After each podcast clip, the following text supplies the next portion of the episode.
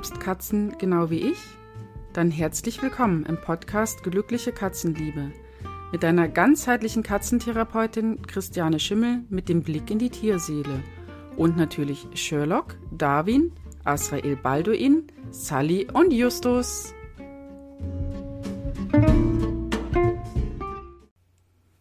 Heute geht es um das Zusammenleben von Katzen und Kindern, was ich ja sehr, sehr schön finde. Ich lebe aktuell in Niederbayern, einem Dorf. Der Zaun ist noch nicht ganz fertig, sodass die Katzen noch nicht raus können. Wir leben alle zusammen drinnen. Meine Tochter ist mittlerweile sechs Jahre alt und jetzt ist es auch inzwischen so, dass sie ganz gut mit den Katzen spielen kann, aber das ist natürlich nicht von Anfang an so gewesen. Ich finde es ganz toll, wenn Kinder mit Katzen zusammen aufwachsen. Ich bin ja selber teilweise auf einem Dorf aufgewachsen und habe das als meine schönste Zeit in Erinnerung. Ähm, das finde ich auch immer noch so und es ist auch hier einfach schön, dass sie, sie sieht hier auch die Kühe und die Hühner von den Nachbarn und ähm, Hunde natürlich auch viele.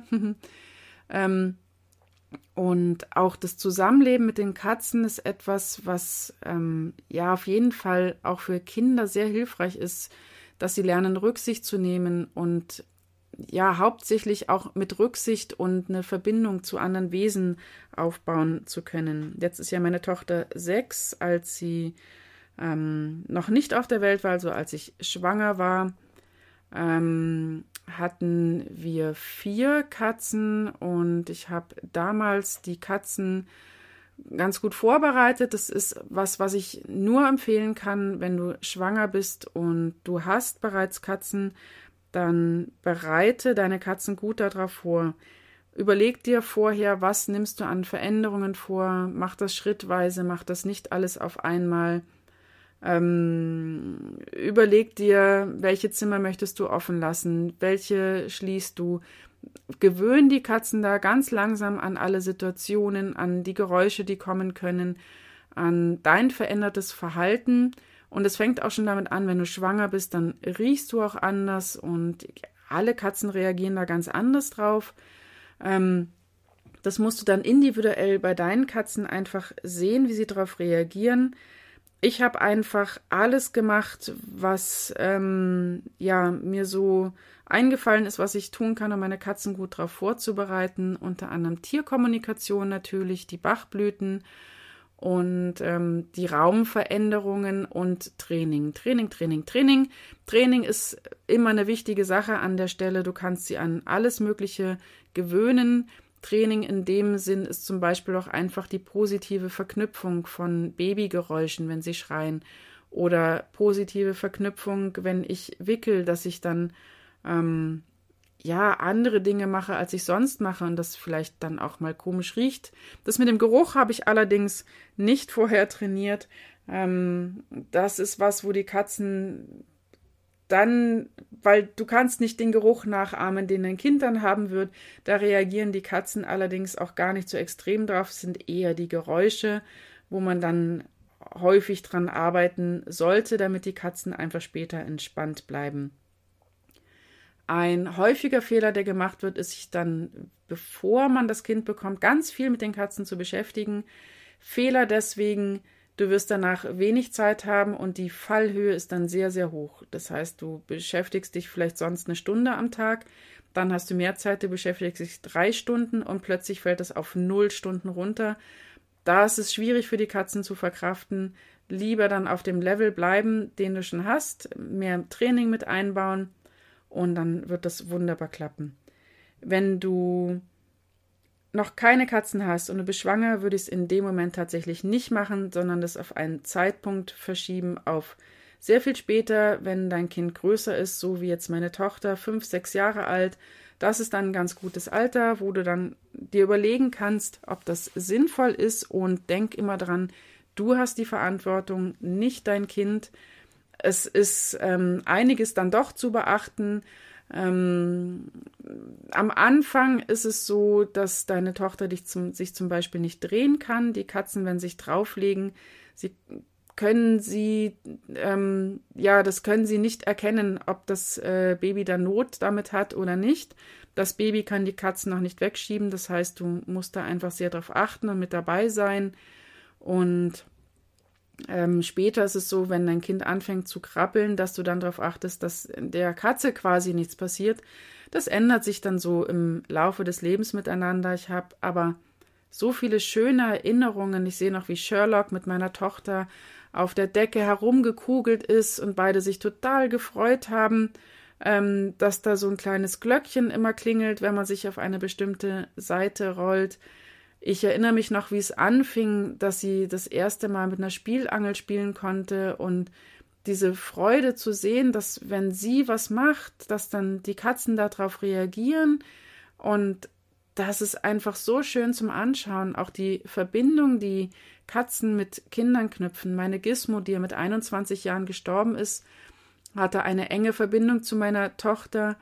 Ähm, sie war auch die kleinste und leichteste hier und konnte sehr gut auf dem Schoß meiner Tochter Platz nehmen, ähm, wo die anderen Katzen noch nicht so gut draufgepasst haben.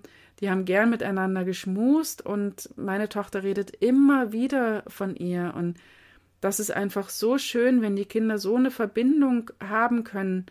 Und ähm, jetzt ist es so, es langsam entwickelt sie eine Verbindung zu Asrael, einem der anderen Kater hier.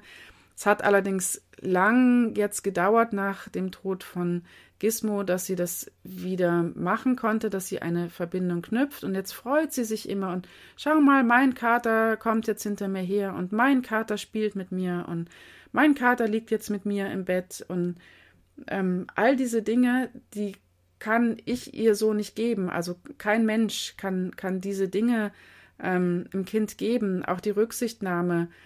Ähm, sie bewegt sich vorsichtig und wenn ähm, jetzt mal jemand zu Besuch kommen sollte, dann erklärt sie auch immer, dass man muss ganz leise sein und nein, die Katze schläft, da darf man jetzt nicht hin und die Katze frisst jetzt, da darf man sie nicht stören. Es ist dann schön zu sehen, weil man muss das schon sehr, sehr häufig sagen. Aber ähm, offenbar kommt es an und diese Katzenliebe habe ich ihr hoffentlich mitgegeben, dass Katzen einfach wunderbare Wesen sind und Katzen und Kinder schön zusammen leben können. Aber es gibt eben auch einiges zu beachten. Hast du eine sehr scheue Katze, ähm, die jetzt auf Fremde zum Beispiel nicht gut zu sprechen ist und du wirst schwanger, dann arbeite unbedingt daran. Mach das unbedingt mit Training und Gewöhnung an andere Menschen und das mit der Lautstärke. Du weißt nicht, wie deine Katze reagiert. Es kann wunderbar laufen, ähm, weil deine Katze dein Kind vielleicht zu dir dazugehörig ähm, ansieht. Es kann aber auch ganz anders gehen und ja, das ist dann sehr tragisch für die Katze hauptsächlich.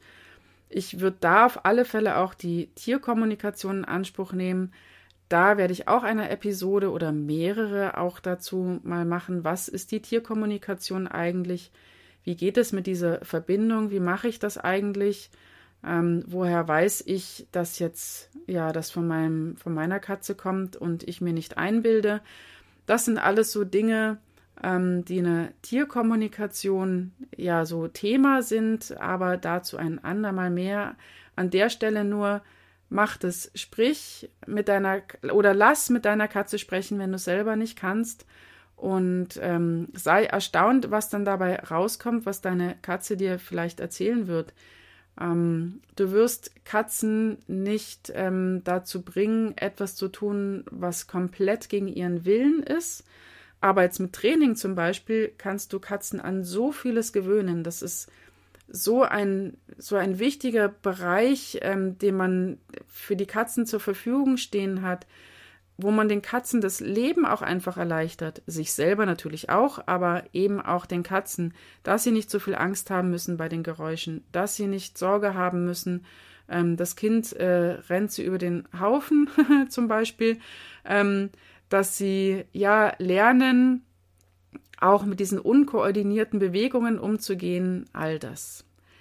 Ich freue mich, wenn dir das gefallen hat und geholfen hat und wenn du selbst mit Katzen und Kindern zusammenlebst, dann berichte doch gerne mal darüber, schau auf meine Facebook-Seite Glückliche Katzenliebe oder schreib mir eine E-Mail an info@christianeschimmel.de Und ich freue mich sehr, wenn du mir hier fünf Sterne hinterlässt und vielleicht auch anderen davon erzählst. Ähm, und wir hören uns in der nächsten Episode.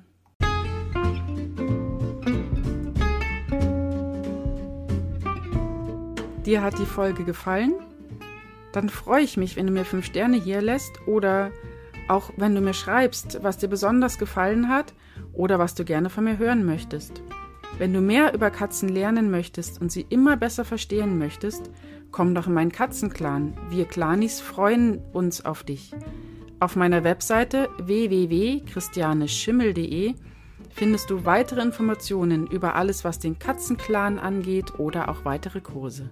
Ich freue mich auf dich.